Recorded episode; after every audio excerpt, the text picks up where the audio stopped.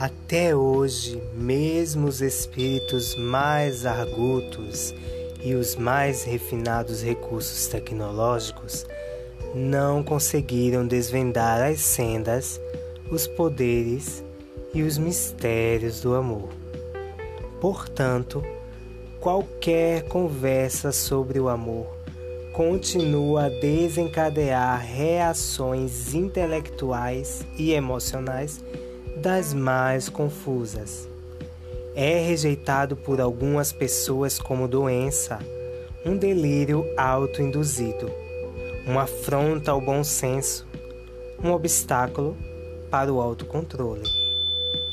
Ao mesmo tempo, outras o celebram como o maior dos valores humanos, uma dádiva de Deus a mais poderosa e potente forma de energia humana, que realça a vida e que talvez seja o seu maior significado.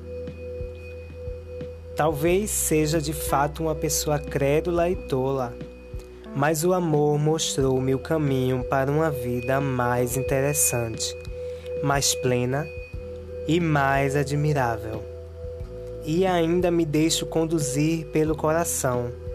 Sem dúvida, já me vi em apuros de vez em quando.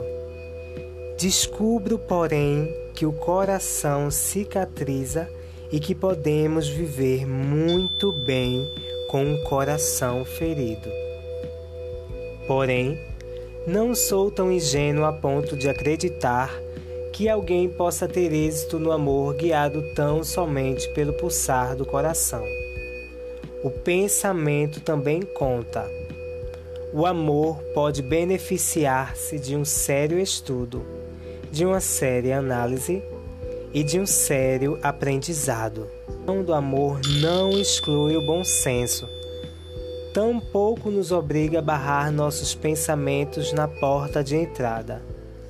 Aquelas pessoas que veem no relacionamento amoroso uma montanha russa de emoções poderão descobrir que o intelecto, com a sua racionalidade, é capaz de ter uma influência estabilizadora, permitindo um passeio mais suave.